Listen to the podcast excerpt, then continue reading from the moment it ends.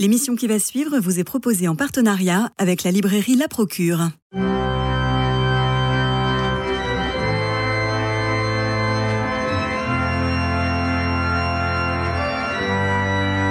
Culture Club, une émission produite par Radio Notre-Dame et diffusée également par RCF. Christophe Maury. Rédacteur en chef du service France au Point, Jérôme Cordelier, vous avez beaucoup travaillé sur la résistance et particulièrement sur ces chrétiens résistants qui souvent sont rentrés dans l'anonymat, la libération. Chez Calman Lévy, vous publiez Après la nuit, ces chrétiens qui ont reconstruit la France et l'Europe. Alors voilà un titre qui impressionne, alors que l'ouvrage se lit passionnément, je dirais, comme un roman.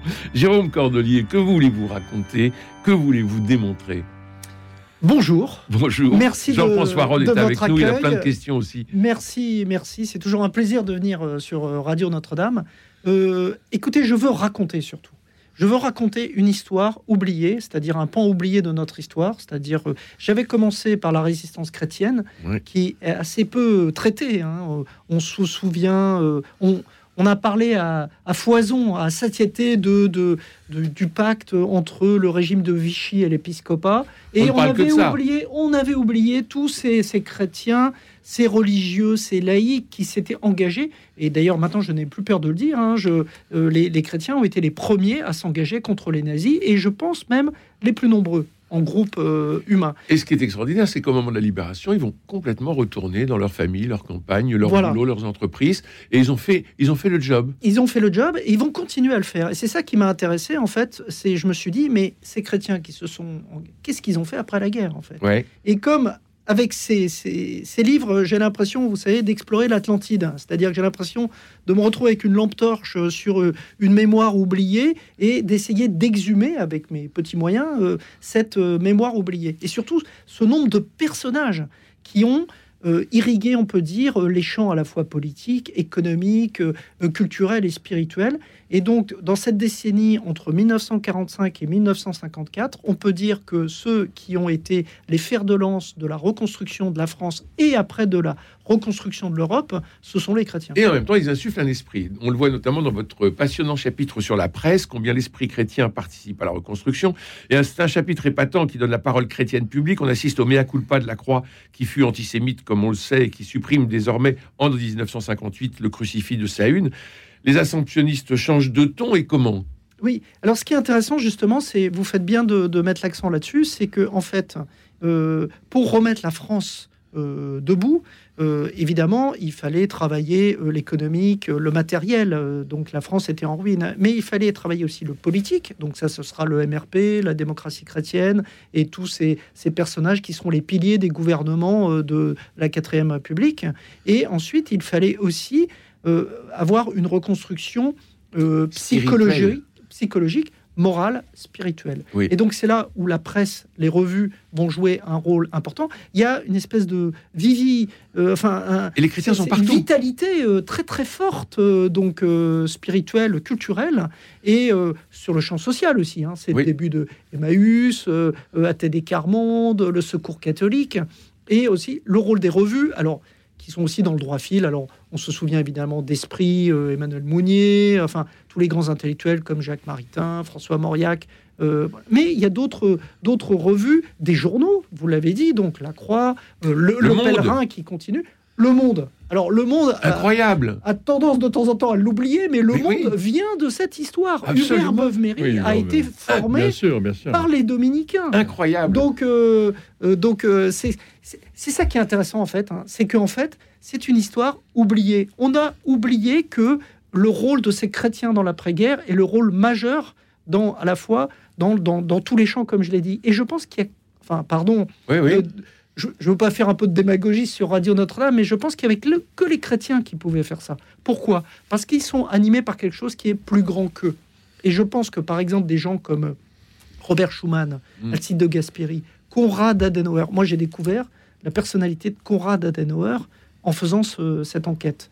Euh, mais un homme comme Konrad Adenauer, il réussit en à peine cinq ans, il réussit à remettre l'Allemagne debout. L'Allemagne est en ruine. L'Allemagne est, un pays qui est mis au banc des nations. Il arrive à le remettre dans le concert des nations, comme il dit, à faire la paix avec Israël, malgré euh, la Shoah, et puis à faire l'Europe. Cinq ans après, euh, qui porte sur euh, les fonds baptismaux l'Europe par la communauté européenne du charbon et de l'acier, c'est Jean Monnet, évidemment, mais aussi trois grands chrétiens qui sont Robert Schuman, Konrad Adenauer, Alcide de Gasperi. Et je pense que s'il n'y avait pas ces chrétiens engagés, qui avaient donc une idée plus haute de leur personne et plus haute même que l'intérêt collectif, il n'y aurait pas eu l'Europe. Puisqu'on parle de l'Europe, euh, vous parlez le désir d'Europe.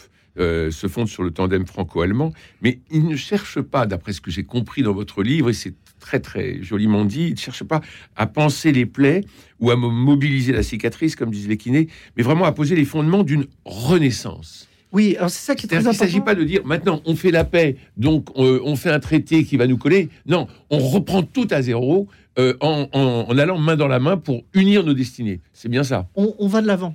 Ouais. Et donc, euh, ce qui est intéressant, et, et- et d'ailleurs, euh, j'avais fait un, un long chapitre euh, sur quelqu'un que vos auditeurs, je pense, connaissent très bien, c'est l'abbé Franz Stock. Oui. Et donc, je continue avec l'abbé Franz Stock parce que Joachim Bitterlich, qui était, le, qui, qui le, le grand conseiller politique de Helmut Kohl pendant 12 ans, m'a raconté comment euh, Helmut Kohl était passionné par la figure de Franz Stock et il en avait fait d'ailleurs un discours que j'ai retrouvé grâce à Joachim Bitterlich.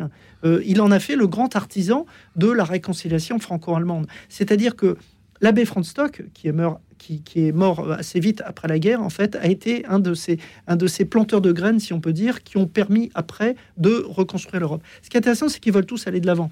De Gaulle, Adenauer. Donc euh, Adenauer, il y a un processus aussi de, de dénazification des esprits, ce qui avait commencé encore une fois Franz Stock avec le séminaire des barbelés. Et donc ils sont tous, voilà, donc aussi, c'est pour ça qu'ils ne veulent pas forcer l'épuration. Donc euh, vous savez, on sait que De Gaulle n'a pas voulu l'épuration administrative, mais j'ai aussi, euh, j'ai été très intéressé par cette question, l'épuration épiscopale, parce Oui, que vous, vous avez aviez, un chapitre là-dessus très, très éclairant. Mm. vous avez- voudrais juste dire que, effectivement, on va revenir sur ces grands personnages qui ont été absolument majeurs. Mais moi, ce qui m'a beaucoup frappé aussi dans votre livre, c'est le. Il y a une multitude de, de- de- de personnages beaucoup moins connus. Ah oui, Vous faites beau. renaître tout un tas, j'allais dire, de, de gens de la base, si on peut dire, et vous montrez comment ils se sont mobilisés avec une formidable énergie, hein, une formidable espérance, une formidable foi.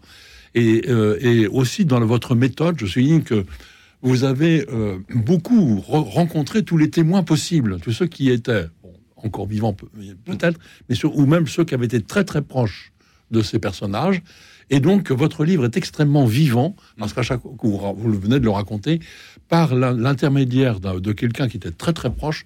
Euh, La fille du maréchal Leclerc, par exemple. Oui, ah Euh, bah ça c'est une grande rencontre. hein. Ben oui. Bénédicte de Franqueville, euh, qui, qui- que j'ai rencontré par hasard euh, quand je faisais l'enquête sur le- la résistance euh, chrétienne. Enfin par hasard. Je ne Hmm. sais pas si c'est un hasard, mais en tout cas je l'ai Rien rencontré. hasard, tous sont des rendez-vous. Voilà. Et donc, euh, et il y a des gens, et c'est vrai, euh, merci beaucoup ce que vous dites, euh, Jean-François Roth, parce que c'est exactement ce que je veux faire. Moi, je veux faire du témoignage vivant. Je trouve que ce qui moi, ce qui m'intéresse, c'est, je suis journaliste, ce qui m'intéresse, c'est les rencontres, d'aller à la rencontre des gens et de recueillir ce témoignage vivant. J'ai eu la chance de rencontrer, enfin de même de, de passer de longs moments avec l'abbé Pierre, hein, et notamment un moment que je raconte euh, à où on a passé trois jours, j'ai pu l'interroger en longueur. J'ai eu la chance de rencontrer Geneviève de Gaulle-Antonios, aussi Oui. une rencontre Oh, quelle, dont je me quelle- quelle souviens. femme formidable, incroyable. Ah, les Antonios sont formidables. J'ai mais- la chance d'avoir un- un- une relation privilégiée puisqu'on a fait un livre ensemble et qu'on continue à se voir qui est une femme absolument formidable parce qu'en plus elle a, elle a une simplicité, un humour que je pense Christophe vous apprécieriez aussi euh, et, et Jean-François aussi. une mais lumière qui voilà. dégage. Il y a une lumière qui se dégage, une lumière épatante. voilà, et surtout cette femme qui s'appelle Jacqueline Fleury-Marié, qui est Mm. cette grande résistante qui va avoir 100 ans le 12 décembre, que j'ai la chance d'avoir cette relation privilégiée avec elle. Euh, j'ai rencontré aussi Odile de Vasselot, vous voyez, euh, euh, même la, la- la petite fille de, de Marc Sangnier, hein, Anicette Sangnier, Oui. qui est toujours très, très vive et, et très porteuse de cette mémoire. Et donc, ce qui m'intéresse, c'est ces témoignages vivants, et ce qui m'intéresse aussi, c'est le rôle des femmes. C'est pour ça que je... Très important. je- qui sont très importants dans cette histoire, parce y que compris à côté de l'abbé Pierre. hein, le- Lucie Coutaz, hein, je, je pense que vous avez vu ce film remarquable avec Emmanuel Berco qui, qui incarne Lucie Éblouissante. Éblouissante. Éblouissante. Et donc, euh, euh, effectivement, les femmes sont très importantes parce que sur les photos, on voit notamment en politique que des hommes, hein, puisque c'est l'apanage des hommes, mais il faut voir toutes ces, toutes ces femmes qui sont euh, très, très importantes euh, euh, dans, dans, dans cette histoire. Alors, peut-être oui, Jean-François. juste pour dire que justement une, une femme comme Geneviève de Gaulle Antoniose est très symptomatique, enfin c'est pas le mot qui compte, très exemplaire, puisqu'elle est c'est une résistante. Elle, elle raconte, elle a raconté dans la traversée de la nuit son épreuve incroyable.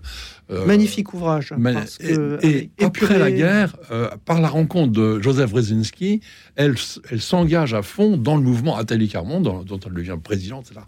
Elle, elle, elle n'est pas restée sur simplement la résistance au moment de la guerre. Elle a transformé en fait son énergie dans, dans Athalie Carmon et c'est en Mm. faisant un travail formidable. Et vous savez ce qui est beau, c'est que je vais vous raconter une anecdote parce que je pense que ça va vous plaire. Quand je quand je j'ai livré le manuscrit, euh, donc aux éditions euh, Calman Levy, euh, je, je- j'ai un copain que je vois depuis 2-3 ans, quoi. euh, et puis je lui dis ah bah ça y est, j'ai donné mon, livre. hein. Il me dit et je pensais vraiment qu'il était à des années-lumière de tout ça. Et il me dit, c'est sur quoi ton livre? Alors je lui explique le sujet. Et puis euh, euh, il me dit, mais tu mets qui dans ton livre? Alors j'ai dit, bah, par exemple, je, fais la, litanie des personnages. Et je lui dit, il y a, par exemple, Joseph Wrezinski. Et il me regarde droit dans les yeux et il me dit, mon père l'a très bien connu. Il dit, parce que mon père, en fait, était dans le bidonville de Wrezinski. Et il me raconte l'histoire de ses grands-parents et de, de, de son père qui était dans ce bidonville, ses parents qui se sont connus dans ce bidonville, et comment après, son père s'en est sorti en montant euh, des, des- une moto-école, après une auto-école, et après lui maintenant, euh, il est euh, directeur marketing d'un grand groupe de presse professionnel. Son frère est, est capitaine des pompiers à Marseille. Enfin, vous voyez, donc c'est c'est- une belle histoire. Et d'ailleurs, je l'ai ajouté dans le livre. Alors, Jérôme Cordelier, dans, il faut saluer votre éditeur Calman Lévy pour votre livre Après la nuit, ces chrétiens qui ont reconstruit la France et l'Europe. Il faut saluer votre éditeur parce qu'il y a un index des noms à la fin. Et je sais que pour un éditeur, c'est très compliqué de faire un index des noms, mais ça rend votre livre encore plus abordable. C'est-à-dire que quand on le feuillette, on va tout de suite à l'index, on voit que vous parlez de Georges Bidault, que vous parlez de euh, Marie-Madeleine Delabre, de Robert Harcourt, etc. Et on se dit, Et- ah mais il faut absolument que je rentre dans, dans le bouquin. Et, c'est très bien vous mettiez l'accent euh, là-dessus. Pourquoi? Parce que en fait, euh, quand on a fait le livre précédent, il n'y avait pas d'index. Voilà. Et Bertrand Deschamps, que Jean-François Rode connaît bien, Oui, puisque c'est de la procure. il a été un des grands libraires de, de la Procure, avait fait une pastille, comme on dit, sur ce livre. Et il disait le seul bémol que je me suis dit, c'est qu'il n'y a pas d'index. Et donc, grâce à Bertrand Deschamps, j'ai demandé Eh ben, à- le aux saluer. éditions Calman Lévy, qui tout de suite l'ont l'ont fait, euh, euh, qu'on fasse un index. Alors, Mais dans cette période, il y a deux figures qui s'imposent, c'est Yves Congar et Henri de Lubac. Ils ont respectivement 40 et 49 ans. Et on a l'impression, en fait, que chacun euh, travaille dans son coin, euh, eux, mais comme euh, les gens de presse, comme les gens de politique. Et euh, vous décrivez moins une union des forces, mais un faisceau de personnalités où tout le monde s'y reconnaît finalement. Oui, alors c'est étonnant que vous, parce que vous êtes le premier à mettre l'accent, en fait, autant sur euh, Henri de Lubac et euh, Yves Congar, qui auront un rôle, comme on le sait, majeur au moment de Vatican II. Oui. Donc, je, je, je, on va y je venir. réservais pour la suite. si je Oui, voilà, dire. on va y Et venir. donc, euh, mais, mais ce qui est vrai, c'est que le faisceau de personnages. Moi, ce qui m'intéresse, si vous voulez, c'est la rencontre entre la grande histoire et la petite histoire. Donc, euh, donc il y a des personnages comme ça qui sont très importants. Henri de Lubac. Euh, mis de côté euh, par Pie XII, euh, après remis en selle par Jean XXIII, euh, Paul VI, et puis créé cardinal après par Jean-Paul II, et qui maintenant est le, grand, le grand théologien célébré par tout le monde, puisque même les, les évêques, je crois, ont demandé euh, Oui. euh, sa On, béatification. oui, on va, enclenché la on va ouvrir un, voilà, procès euh, de, de béatification. de béatification. Pour Henri, pour Henri de Lubac. Yves. Congar, je- j'engage tout le monde, euh, enfin pour ceux qui ne l'auraient pas lu, à lire son journal de- du, du, du, du concile euh, qui est absolument euh, passionnant. Et donc, ce sont des hautes figures intellectuelles. Mais en même temps, il y a toutes les, c'est- tous- tous les anonymes. hein. Si vous voulez, c'est en fait, c'est ça, ça grouille de personnages. Et c'est ça qui est intéressant sur tous les champs. Et donc, et même, je peux vous dire que j'en ai retiré parce que euh, Marine Montaigu, qui est mon éditrice chez Lévy, en me disant Attends, à la lecture, là, il y a trop de monde, on s'y perd et tout. J'ai dit Mais non, mais il faut, il Ça faut. Grouille. d'en- d'en Il faut mettre- que ça grouille. il faut que ça grouille parce, Parce que. que ça grouillait. Mais oui, parce que ce sont des gens oubliés. Et ce qui est intéressant, c'est de les d'essayer à ma, enfin, avec ma petite lampe torche, avec ma lampe frontale, si je peux dire, de les remettre dans le débat public. Quoi. C'est ça Mais vous avez la cartographie, vous nous la donnez, la, la cartographie. C'est ce livre, après, après la nuit, ces chrétiens qui ont reconstruit la France et l'Europe, chez Calman Lévy. Jérôme Cordelier, c'est une boussole, ce livre. Ah bah merci, là c'est un compliment euh, Ben non. magnifique. Ben non, Mais je- ça, ça, il faut- franchement, vous le disiez, on le disait peut-être au début. Je crois que les, les nouvelles générations ont un peu euh, oublié cette période-là, et même nous, euh, les plus les plus anciens, on, on l'a un peu, bon, on croit connaître.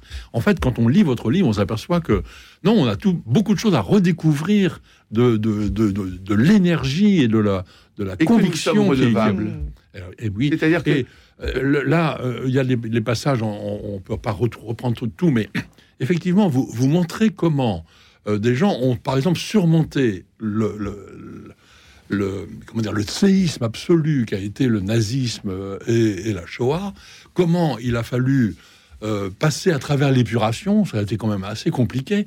Euh, on, parlait des évêques, peut-être y revenir. il a fallu gérer ça de façon euh, subtile et parce que, par exemple, pour l'épiscopat, vous racontez très bien comment ça s'est fait et comment finalement on est passé au-delà d'une vengeance pure et simple et que, par contre, on s'est consacré, on vient d'en parler, à la à une réforme spirituelle, intellectuelle et spirituelle. Il fallait dénazifier les esprits. Il y a un personnage que, que vous, vous citez bien qui s'appelle Joseph Revent, qui est un, Magnifique.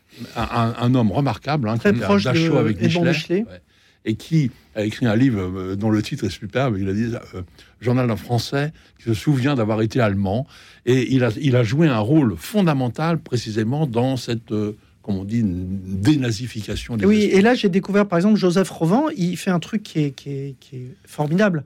Je pense qu'il n'y a qu'un chrétien qui peut avoir une idée comme ça. C'est-à-dire qu'il va prendre des, des, des officiers euh, euh, dans les, qui sont prisonniers, des officiers allemands, et il va essayer de les, de les réadapter en fait d'une certaine manière. Et donc il va organiser, des, il les fait venir, hein, donc 5-6, hein, euh, euh, dans, un, dans un séminaire, et il leur fait venir euh, devant eux euh, les, les grandes voix, mais tous azimuts, hein, euh, Edmond Michelet, même Maurice Thorez.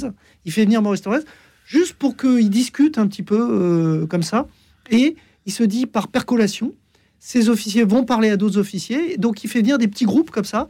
Je trouve que c'est une idée. Alors c'était une boîte à idées, hein, Alors, Joseph vous Revent, mettez-. Absolument. ouais. Très consulté par, euh, par euh, Helmut Kohl. hein, euh, après Helmut Kohl. hein. Alors vous mettez en avant ces héros, non de la modernité, mais du dialogue avec la modernité. Ce qui va pousser Vatican II et son célèbre, euh, sa célèbre formule de scruter les temps à venir, scruter ou deviner, et on s'aperçoit que les réponses que votre livre donne, ce sont toujours des réponses humaines. C'est toujours l'engagement humain qui est une réponse et non pas une réponse toute faite à une situation euh, nouvelle. C'est ça, ce qui m'intéresse, c'est que ces hommes et ces femmes, ils ont une vision de la société. Ils ont une vision du monde qui a été forgée au feu du combat, hein, donc euh, et de la, clandestinité, euh, donc euh, dans la résistance très tôt. Je rappelle toujours, mais il faut le rappeler que Edmond Michelet, c'est il entre en résistance le 17 juin 1940, donc la veille de l'appel du 18 juin, en distribuant des tracts avec le texte de Charles Péguy dans les boîtes aux lettres de Brive.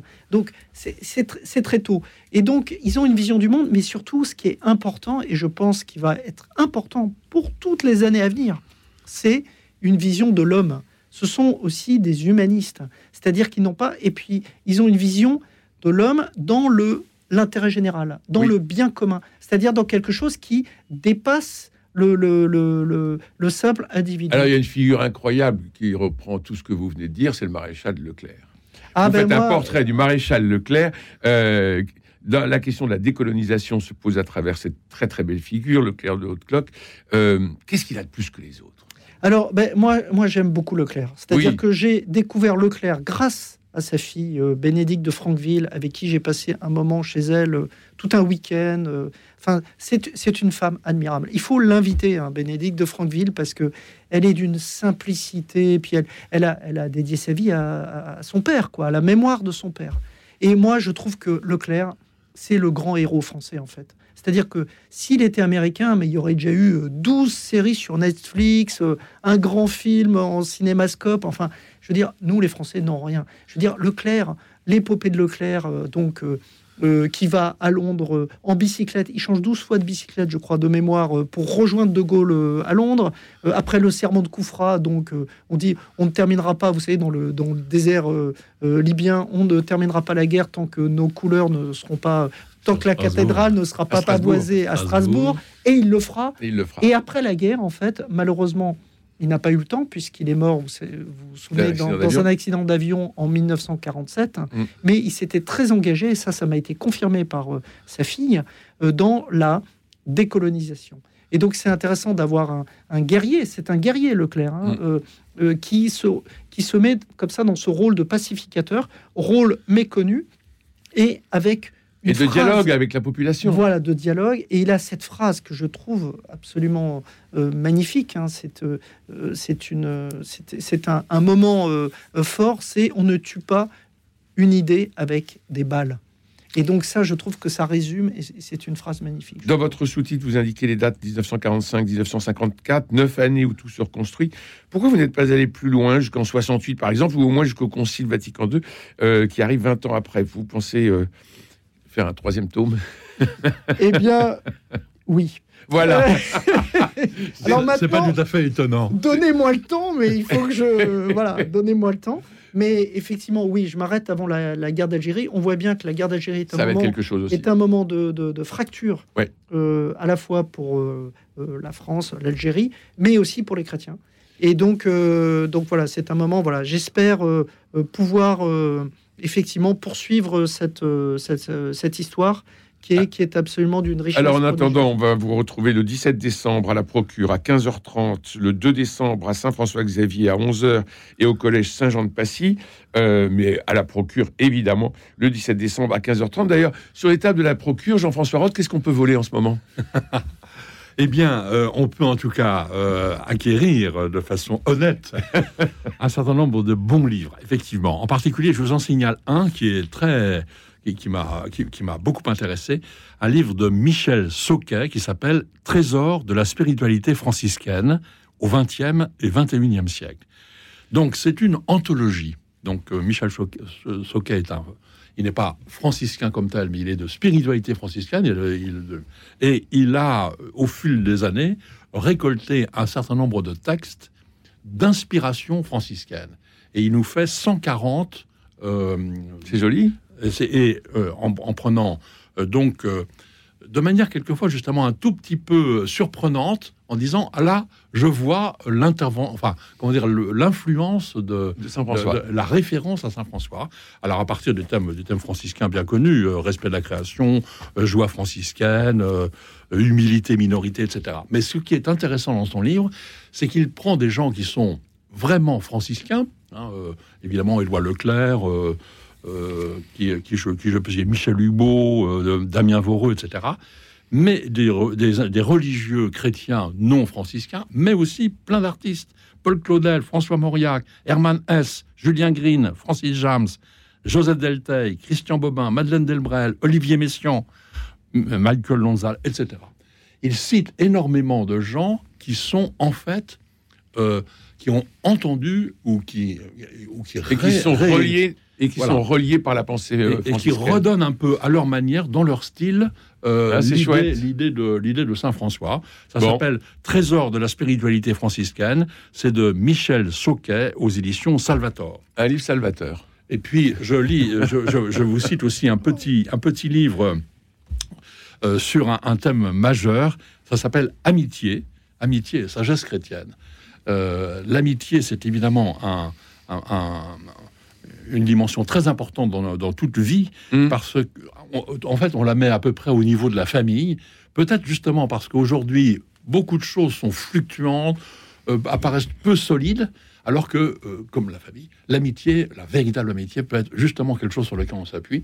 Et c'est peut-être justement l'antidote, peut-être un des problèmes majeurs de notre époque, qui est l'individualisme.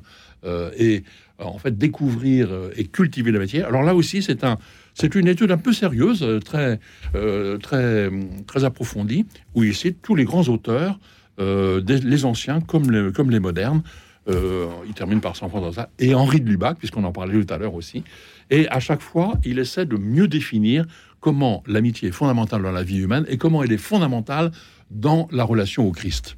Je signale qu'il y a un livre qui vient de sortir aussi chez Salvatore sur l'amitié de Patrick Tudoret, euh, le, le, romancier euh, qui euh, a écrit cette, ce livre assez court, mais, mais très dense. Et en effet, euh, l'amitié qui semble quelque chose de vintage, peut-être pour redevenir très à la mode. il faut espérer. Non, mais c'est vrai, c'est une formidable antidote. Hein, ce que vous dites, Jean-François, c'est juste. Hein. Mais oui. Alors, que, comment, la, comment la définir dans le monde d'aujourd'hui entre euh, mon ami Facebook et mon véritable ami Jean-François Rode, euh, il y a quand même une, il y a quand même une différence. Non, ça, ça, vaut le coup d'y réfléchir parce qu'effectivement, c'est très fondamental. Et là aussi, ça peut être un lieu de rencontre au-delà euh, des convictions religieuses, par exemple. On peut rencontrer beaucoup de, beaucoup de gens sur ce thème. Merci à tous les deux. Euh, Jérôme Cordelier, je rappelle votre livre Après la nuit, ces chrétiens qui ont reconstruit la France et l'Europe chez Calman Lévy. Je sais qu'on va vous retrouver le 17 décembre à 15h30 à la Procure, euh, ce qui va être merveilleux. Jean-François Rode, merci. merci. Merci à Jean-Paul Lérine, François Dieudonné, Louis-Marie Picard et Camille Meyer pour la réussite technique de notre rendez-vous. Demain, c'est vendredi, alors nous irons au théâtre. Prenez soin de vous et des autres et je vous embrasse.